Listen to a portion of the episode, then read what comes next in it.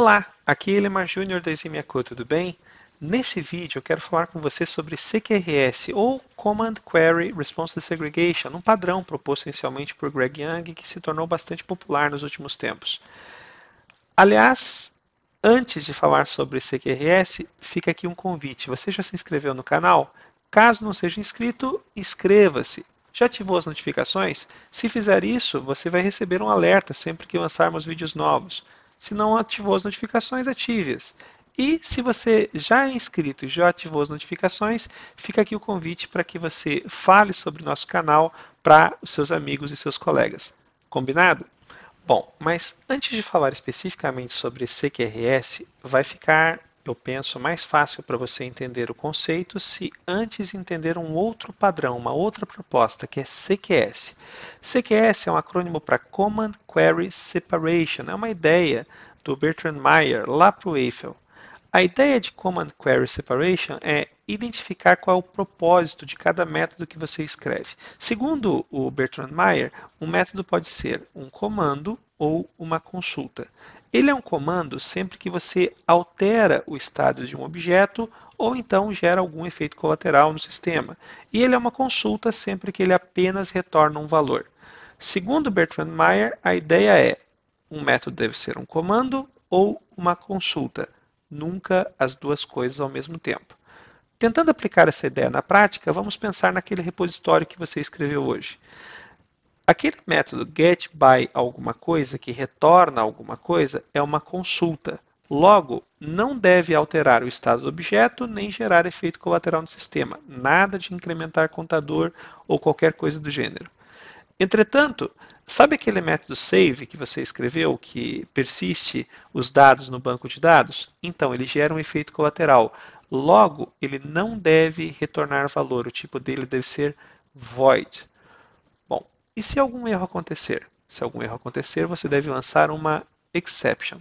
Esse é o padrão proposto pelo Bertrand Meyer e ele é bastante popular, inclusive na implementação do .NET Framework. Se você for olhar o .NET de uma forma geral, ele segue a ideia do Bertrand Meyer, com algumas notáveis exceções.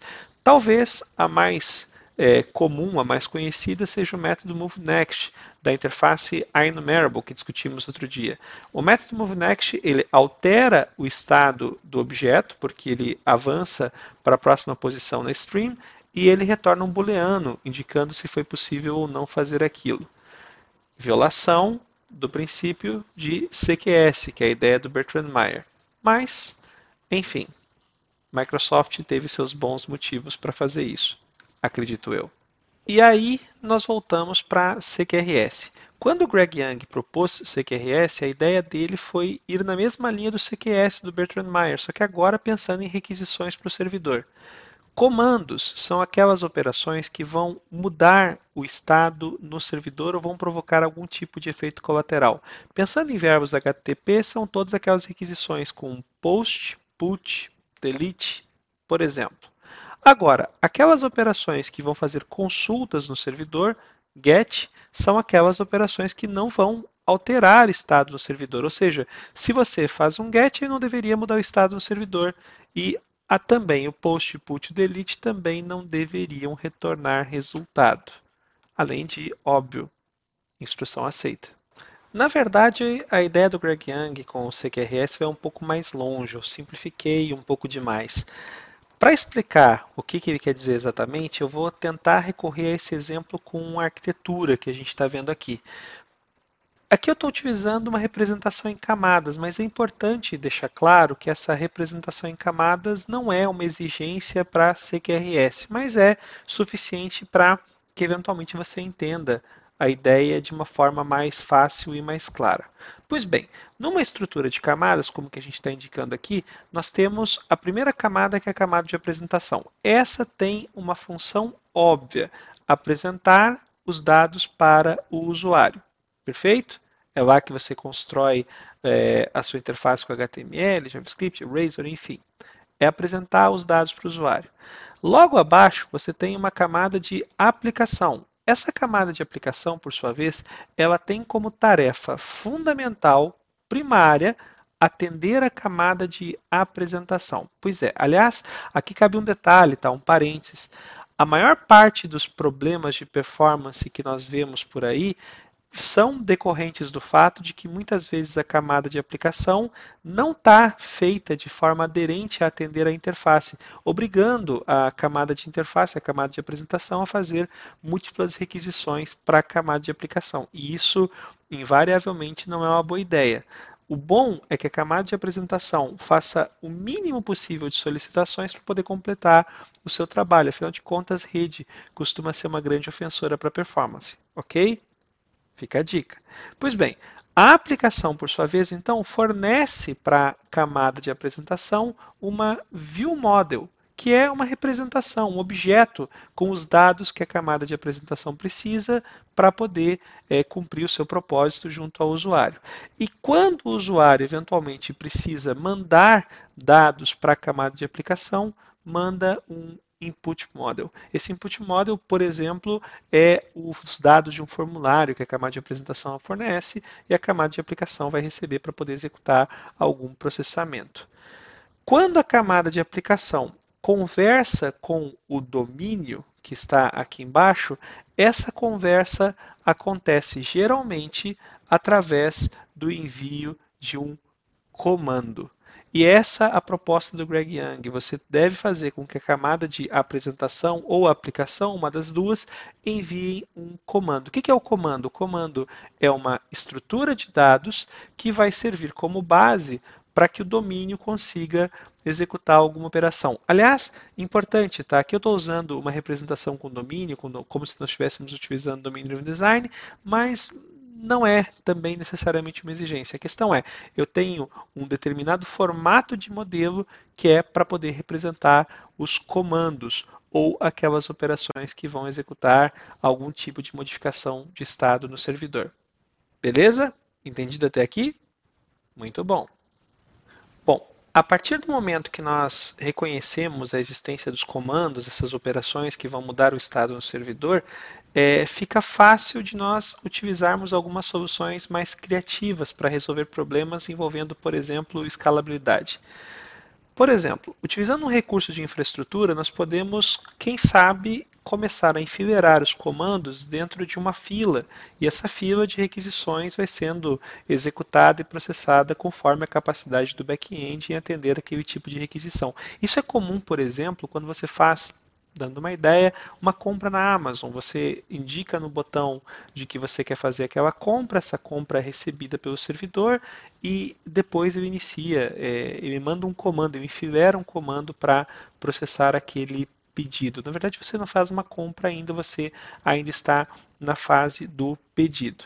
Mas enfim, uma vez que você entende agora que é, uma input model gera um comando e esse comando pode ser enfileirado de alguma forma, vale a pena nós resgatar aquela ideia da consulta. Lembra?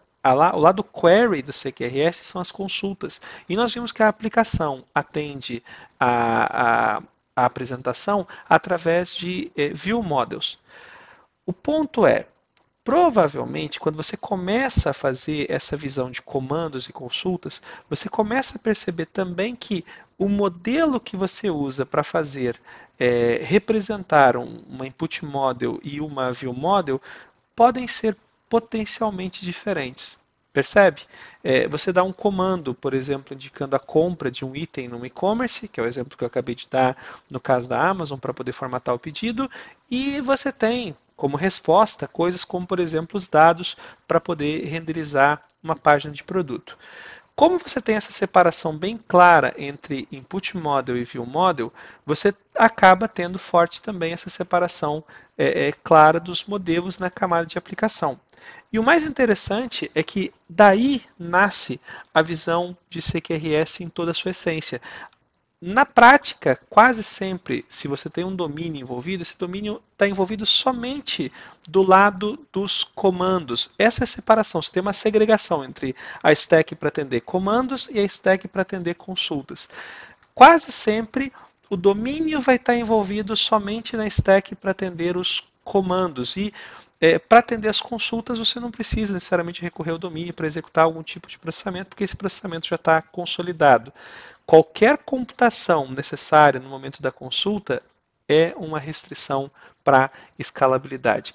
E essa aqui, essa visão alta de separação entre lado de comandos e lado de consultas é, enfim, a visão do Greg Young quando ele fala sobre é, segregação entre commands e queries, entre a responsabilidade de commands e queries. Você tem modelos diferentes para representar e é, elementos de processamento também independentes para se processar. Aqui se admite, inclusive, que a camada de aplicação eventualmente vai buscar os dados diretamente numa fonte mais leve, sem ter que recorrer ao domínio. E aqui uma coisa interessante para você que está acompanhando os nossos vídeos sobre Domain Driven Design, nós ainda não chegamos nesse ponto, mas repositórios são serviços de domínio. Logo, são naturais para a Command Stack e não para Query Stack. Bom, em sistemas normais, o volume de consultas, o volume de queries, é pelo menos 10 vezes maior do que o volume de comandos, ou seja, de alteração de estado no servidor. Na maior parte dos sistemas é assim. E geralmente, se você está utilizando uma, um banco de dados relacional, por exemplo, é, é comum que o seu banco esteja ótimo ou para executar comandos ou para executar consultas.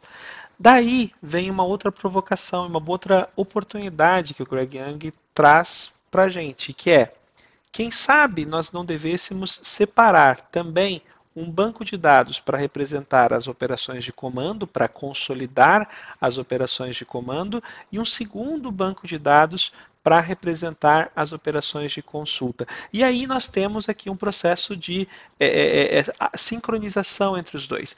Você recebe um comando e de alguma forma você dispara um job, algum processo que atualiza um banco de consulta otimizado para responder no melhor tempo. Hum, isso aqui é estranho, né? E adiciona, sem dúvidas, um bocado de complexidade. Entretanto, é importante destacar que essa ideia de segregar as bases para você ter uma base de, com, de comandos e uma base de consultas não é um, uma exigência, digamos assim, para implementação de CQRS. Não se deixe enganar, não é uma exigência. Por outro lado, é interessante observar que você faz isso talvez com mais frequência do que você imagina. Quer ver um exemplo? Se você utiliza um caching, algum serviço de caching, por exemplo, o Redis, para otimizar o seu lado de consultas, você já tem um banco de dados segregado. Se você tem alguma política de invalidação de caching, você já tem uma política de sincronização também. Talvez você não tenha se dado conta disso. E, gente, CQRS é só isso uma separação na implementação dos modelos de comando e de consulta. Comando alterando estado no servidor, consulta apenas retornando dados para o cliente. É só isso. Aliás, o Greg Young, quando pensou em CQRS, ele não pensou só em CQRS, ele pensou também num outro conceito, que é Event Sourcing. Ele diz que não há CQRS sem Event Sourcing, mas aí eu discordo dele. O problema é que ele é o criador do conceito. Pois é. Bom, eu espero que você tenha gostado desse vídeo. É uma visão alta, simplificando um conceito que é comum, comumente citado pelo menos, mas frequentemente mal entendido. Eu espero que você tenha gostado. Se você gostou e não é inscrito no canal, inscreva-se. Se não ativou as notificações, ative. Se puder recomendar para um amigo, agradecemos. Tá bom? Até a próxima. Grande abraço.